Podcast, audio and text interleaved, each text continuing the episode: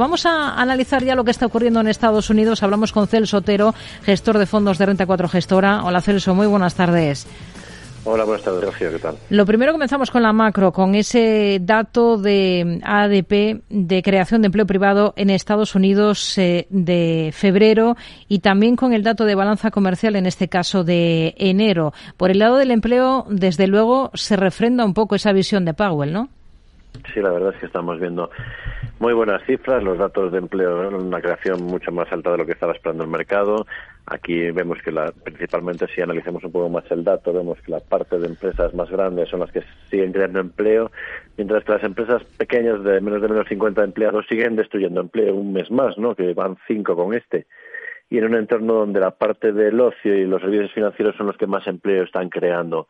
Al final vemos la economía americana que se encuentra en un momento pues prácticamente de pleno empleo y donde estamos viendo también otros indicadores, estamos viendo que las importaciones siguen creciendo fuertes y al final eh, lo que ves es que la economía americana pues eh, sigue gozando de buena salud en un entorno de subidas de tipos de interés que afectan evidentemente a la economía, pero que todavía parece que es pronto para decir que, que han provocado un frenazo en ella.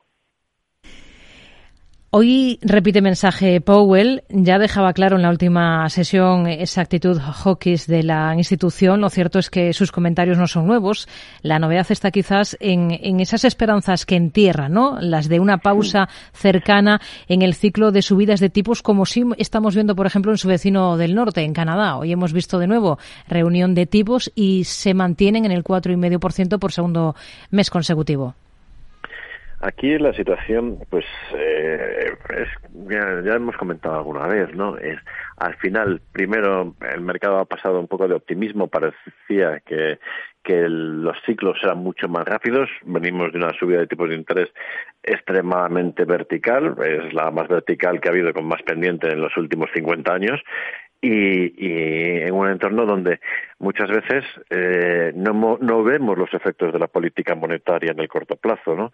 Al final, muchas veces, eh, pues todas las inversiones que han hecho las empresas o toda la planificación de gastos que tienen las familias, pues se basan en la situación actual que tienen y la tasa de ahorro, aunque en parte las expectativas futuras también descuentan y se modifica un poco las expectativas de gasto y de inversión en el medio plazo. En este momento, pues eh, consideramos que eh, pasamos de optimistas en la primera parte del año y, ahora mismo, pues con todos estos ajustes, eh, los bancos centrales están dando ese mensaje de cautela que no tienen por qué ver un cambio importante de política monetaria en el corto plazo. Evidentemente nosotros consideramos que pues a ver si el mercado se normalice y demás a mediados de año es una posibilidad elevada que veamos un poco la final de subida de tipos de interés, pero a partir de ahí habrá que esperar y ver. No esperamos una vuelta en nube de, la política monetaria. ¿Qué espera encontrarse en el libro Base de la FED que vamos a conocer esta jornada? Pues al final ahí lo que veremos es la, un poco la, si, los signos de garantización en los distintos estados de la economía americana y en su conjunto, si eh, que, se está produciendo. También veremos cómo está reaccionando el mercado laboral, que vemos que todos los signos apuntan a que sigue siendo un mercado laboral muy fuerte y, ese efecto de la inflación, ¿no? es decir, que es la mayor preocupación que tiene el Banco Central, es ver si, si se está viendo moderación, bueno, más, más bien que si está viendo moderación, si la moderación que se está viendo pues es sostenible en el tiempo y sigue incrementándose esa moderación de la inflación y ver si esas políticas monetarias son efectivas. Al final es lo que decíamos hace un momento. Hace un año eh, nos encontramos justos en unos tipos mínimos históricos de tipos de interés. Actualmente, con una verticalidad muy fuerte de las subidas, eh, pues prácticamente a, la economía no le ha dado tiempo a digerir y, todavía yo creo que es pronto para ver el calado final de toda esa subida de tipos de interés. Tenemos la curva invertida, que eso también suele ser signo de, recesión. Entonces, yo creo que todavía es pronto muchas veces para, para adelantarse y en, en el libro Bates, pues un poco iremos viendo esas dinámicas si van al final teniendo impacto en, la economía americana. Hmm. Occidental Petroleum es uno de los protagonistas de la jornada, está subiendo con claridad. Warren Buffett ha aumentado su participación en la compañía hasta el 22,2%. ¿Ustedes serían compradores del valor?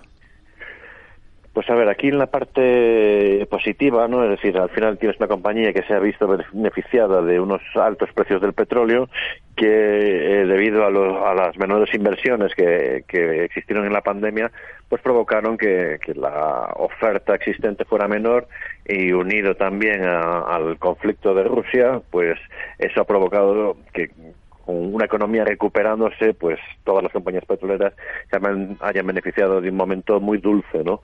Nosotros eh, es un sector que por ESG no tenemos en cartera eh, dentro del fondo global que, tenemos en la casa y, tampoco nos parece que comprarla a unas valoraciones que puede parecer que está muy barata la compañía.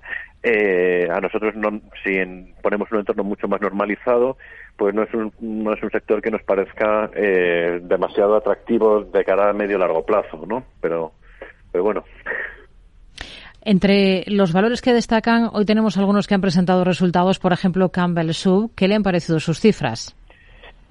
Pues han sido cifras, cifras buenas, ¿no? Al final lo que hemos visto es como subía la guía en el año. Al final es un fabricante que, que es principalmente eh, es un negocio defensivo, está centrado en lo que es eh, alimentación y snacks, ¿no? Y, y, están viendo como cómo su cómo eh, va subiendo cómo la subida de precios que está realizando sus productos la, la demanda eh, es sensible a su subida de precios, pero en menor medida de lo que estaban estimando. Entonces eso está favoreciendo el mix, ¿no? que aunque vayan perdiendo margen con esas subidas de precios que no trasvasan del todo al consumidor eh, la subida de precios que están teniendo en, los costes, pero sí que eh, en cómputo general, aunque le empeoren los márgenes, el beneficio sigue creciendo. En este sentido, el, eh, es una, compañía que sí que nos gusta, lo que pasa es que el escenario idóneo para la compañía sería que la parte de subida de precios pues ya llegase un poco más a su fin y que los márgenes de la compañía se fueran estabilizando, ¿no? Para poder eh, optimizar un poco la parte del beneficio. En resumidas cuentas consideramos que eh, en este entorno el consumo defensivo debería seguir comportándose eh, relativamente bien, pero también hay que, ver que la valoración, eh, el comportamiento de la compañía ha sido mejor que muchos de sus comparables. Otra de las que ha presentado es Brown Forman, la firma de bebidas espirituosas. Está recortando con claridad en bolsa. No han convencido, no ha cumplido más bien con las expectativas que estaba esperando el mercado, ¿no? Sí, aquí eh, eh, lo que pasa es que los márgenes eh, han, sufrido mucho más. Igual que comentábamos en el caso anterior, que habían podido traspasar mejor esa subida de precios y los volúmenes no se habían afectado, no se habían visto afectados tanto, aquí en este caso sí que sí que se han visto más afectados y, lo que hemos visto en, este caso también es que los márgenes se han de, se han deteriorado. En este sentido, pues hemos visto como los, los resultados han sido mucho más discretos de lo que se estaba esperando el mercado y eso está provocando las caídas eh, en el valor. Tenemos en el punto de mira también a JetBlue y Spirit dicen que van a seguir adelante con sus planes de fusión pese a que el Departamento de Justicia de Estados Unidos va a tratar de bloquear la compra de Spirit por parte de JetBlue por 3.800 millones de, dólares. ¿Tendrían aerolíneas ahora mismo en cartera? Nosotros no es un negocio que tengamos en cartera, ¿no? y tampoco tenemos vista de, incorporarlo de, a nuestra cartera, eh, porque al final aunque nosotros sí, buscamos negocios que tengan un crecimiento secular y las compañías lo tienen, es decir, el tráfico de, pasajeros crece año a año, ¿no? Y eso es una cosa que, ves positivamente. Lo que vemos es que el problema que hay es que normalmente la competencia es muy elevado en el sector de aerolíneas y al final es un, negocio que es muy intensivo en capital, ¿no? Porque tienes que estar invirtiendo en nuevos aviones eh, todos los años vía o compra o vía leasing, que al fin y al cabo podemos mirarlo de una forma o de otra, pero al final es una inversión que tienes que estar realizando. Y que al estar realizando esa inversión, si tu competencia compra aviones más nuevos, pues eh, son más eficientes en combustible, con lo cual tienen unos precios más bajos.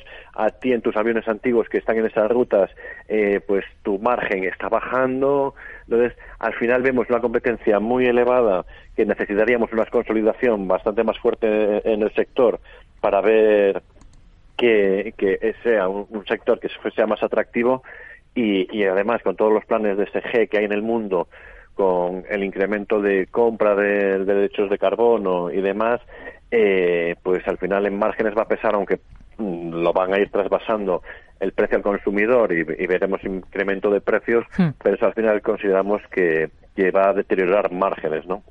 Nos quedamos con ello. Celso Otero, gestor de fondos de Renta 4 Gestora. Gracias por mirar con nosotros al mercado estadounidense. Muy buenas tardes. Gracias a vosotros. Buenas tardes. Tardes de Radio y Economía con Rocío Arbiza.